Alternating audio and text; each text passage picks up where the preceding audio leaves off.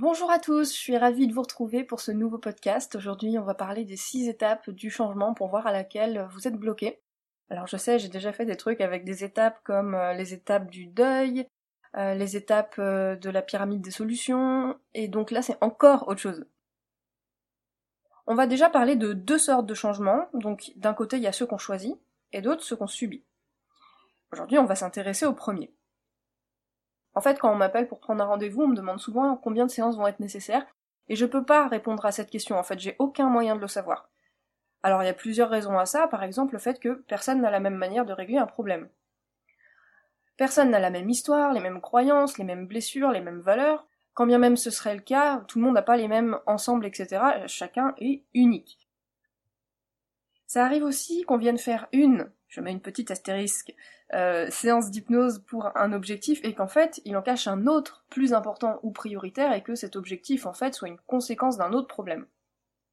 Et ça dépend aussi à quelle étape du changement on est, sujet du jour. Donc pour revenir rapidement sur cette petite astérisque, euh, on peut changer en une séance, hein, c'est vrai, et c'est forcément arrangeant en termes de temps et d'argent, mais bah, au risque de me répéter, un hypnotiseur c'est pas un magicien, et si ça vous envie de prendre plusieurs séances, bah revoyez votre rapport au changement et à l'hypnotiseur lui-même. Hein. Le magicien, c'est vous. Et donc au cas où vous le sauriez pas, c'est euh, pour ça que ce blog existe, pour vous aider à prendre conscience de vos possibilités et que vous appreniez à vous en servir et à incarner qui vous êtes au fond. Donc les six stades du changement.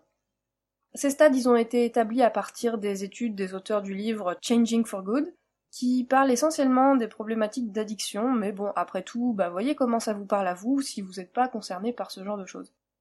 Je vous mets des pistes pour passer d'une étape à l'autre, mais n'hésitez pas à aller voir un thérapeute pour mettre toutes les chances de votre côté et tout prendre en compte, ça vous facilitera vraiment la vie. Aussi, vous pouvez écouter ce podcast par rapport à vos objectifs, mais aussi pour mieux comprendre dans quelle situation se trouvent vos proches. Donc on y va. Premier stade, première étape, c'est ce qu'on appelle la précontemplation ou l'inaction. Donc à cette première étape, bah vous voyez pas où est le problème en fait, vous êtes dans un certain déni. Limite vous trouvez votre entourage pénible à vous faire la morale et à toujours vous rabâcher bah qu'il faudrait peut-être se secouer un peu, vous ça va, et vous envisagez même pas de changer. Le problème, hein, c'est les autres. Donc exemple, je fume dans un espace non fumeur, faut bien mourir de quelque chose, on dit aux autres qu'ils exagèrent, ou alors que bah c'est bon, j'ai bu deux verres, euh, ça va. Comment se débloquer pour passer à l'étape suivante? Alors si on peut comprendre que c'est la responsabilité d'un parent d'avertir son enfant sur les conséquences de la cigarette ou autre, combien de fois un ado a déjà écouté ses parents et arrêté de fumer sur leurs conseils? Combien de conflits perdurent à cause de ça? Je dis pas qu'il faut arrêter de faire ça, mais le déblocage en fait, il se fait tout seul ou il se fait pas. On peut pas forcer quelqu'un à changer. Alors tant pis, tant mieux selon le point de vue. Si vous êtes dans la position d'un parent ou de la personne qui essaie d'aider un proche, en lui faisant prendre conscience de la situation critique dans laquelle il est, prenez du recul là-dessus. Je sais que ça peut être très énervant quand quelqu'un n'écoute pas nos conseils et que, alors qu'on lui veut que du bien, mais le changement viendra pas de vous en fait. Donc tenez compte de ça pour et vous protéger et pas vous énerver un peu pour rien, laisser à l'autre bah, la liberté d'être comme il est, comme ça à ce stade de sa vie, et, puis accepter les choses comme elles sont en attendant que ça change, ça vous appartient pas. Mais c'est une prise de conscience personnelle. À ce stade, hein, on voit rarement les gens en thérapie ou alors bah, pour faire plaisir à leurs proches et justement, ça marchera pas. Moi je dis aux gens de revenir me voir quand ils seront motivés personnellement parce que ça sert à rien de s'acharner. La deuxième étape justement, c'est la contemplation ou la prise de conscience. Ici, vous avez conscience du problème, mais vous faites rien. Vous pesez les avantages, les inconvénients, les bénéfices et puis ce que vous allez laisser, vous repoussez l'idée de prendre un rendez-vous, etc.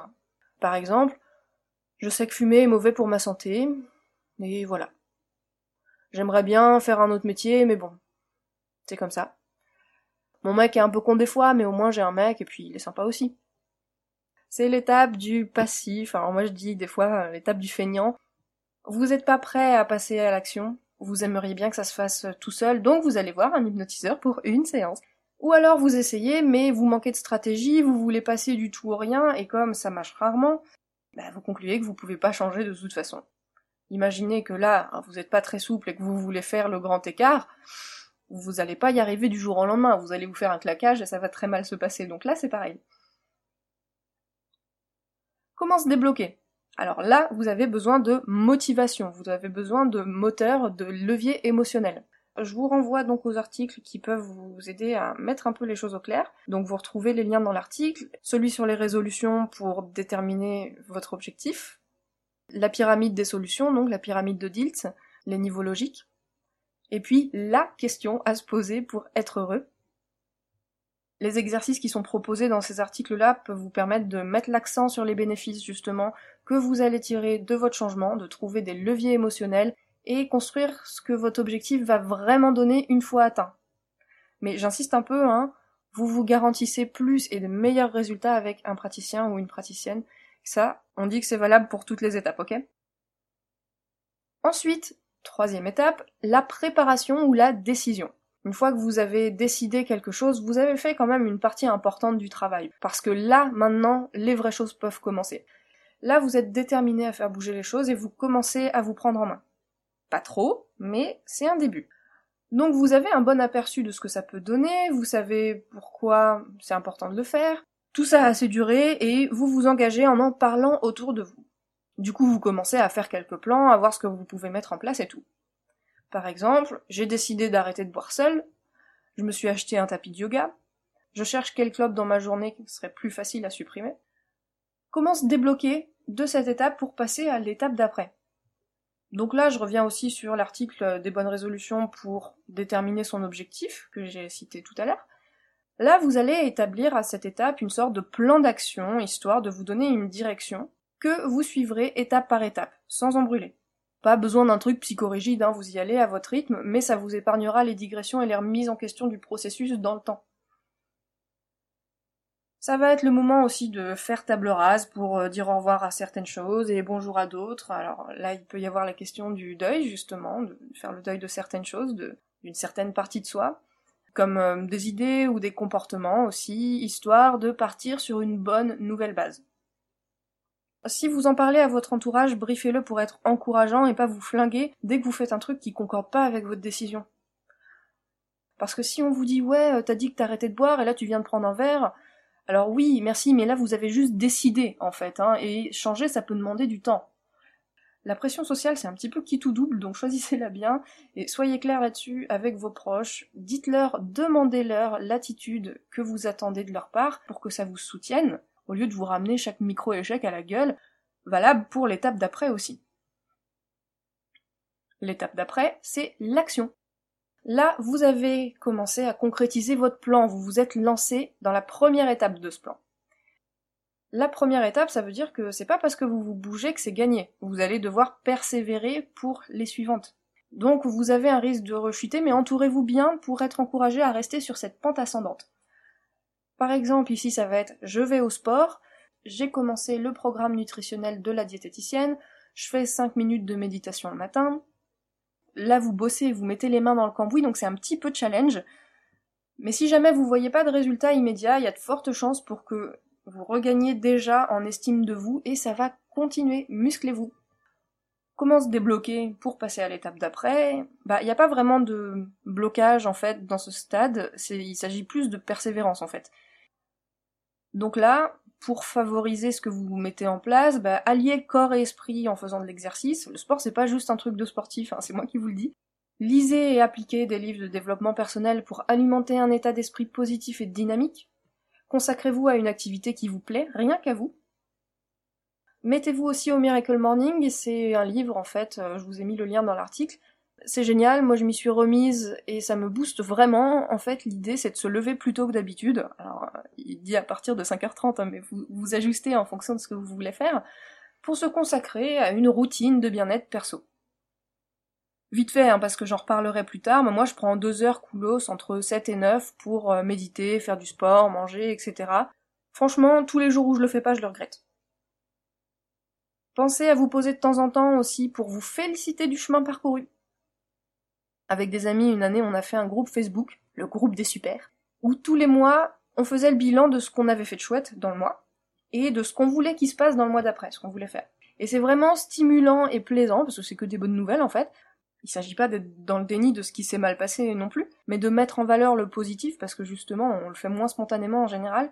Je regrette vraiment qu'on ait arrêté, je vais réfléchir à une manière de le refaire, donc euh, voilà. Est-ce que ça vous plairait? Cinquième étape, la maintenance. Vous n'êtes pas encore à l'abri de revenir en arrière, de rechuter, mais votre persévérance porte ses fruits. Exemple, vous n'avez pas fumé depuis 5 mois, vous avez repris des bonnes habitudes alimentaires, même si, bon, parfois c'est un petit peu fragile, mais quand même vous tenez le bon bout. Le succès et le changement, c'est pas linéaire, donc pas la peine de se flageller quand ça bat un peu de l'aile. De toute façon, l'autoflagellation fait partie des quatre poisons à arrêter de s'enfiler. Si euh, ça vous dit quelque chose, j'avais fait un article là-dessus, vous le retrouvez dans l'article aussi. Comment se débloquer? Là, il s'agit de faire le point sur ce qui reste à faire, en fait. Où vous en êtes, faire le point sur les efforts accomplis, les émotions que tout ça, ça a suscité, et ajuster son plan d'action en fonction de ça. Sixième étape et dernière, la finalisation. Donc bravo Là, vous êtes tiré d'affaire, vous êtes vraiment sorti de, vos anciens schémas. Et qu'est-ce que ça donne, par exemple Vous avez beau être entouré de fumeurs ou de picoleurs en soirée, et ben vous n'avez pas la moindre envie, vous y pensez même plus. Tout ce que vous avez mis en place est devenu automatique et ça vous demande plus d'efforts et vous avez confiance en vous sur le fait que ça peut très bien continuer comme ça. Donc célébrez et passez au changement d'après. Voilà pour les six stades du changement. Si vous faites appel à un praticien, bah, n'hésitez pas à prendre une longueur d'avance en commençant votre apprentissage de l'auto-hypnose en téléchargeant mon guide et mp 3 juste en bas de la page et un petit peu partout ailleurs. Dites-moi dans les commentaires justement bah, ce que vous pensez d'un petit groupe pour faire son bilan tous les mois et se motiver. Et puis j'espère que cet article vous aura permis de comprendre un petit peu mieux comment ça se passe pour mieux établir vos plans d'action. Je vous dis à très vite, je publie un peu moins régulièrement en ce moment parce que c'est un petit peu la course de mon côté, mais je garde le cap. Donc bisous et à très bientôt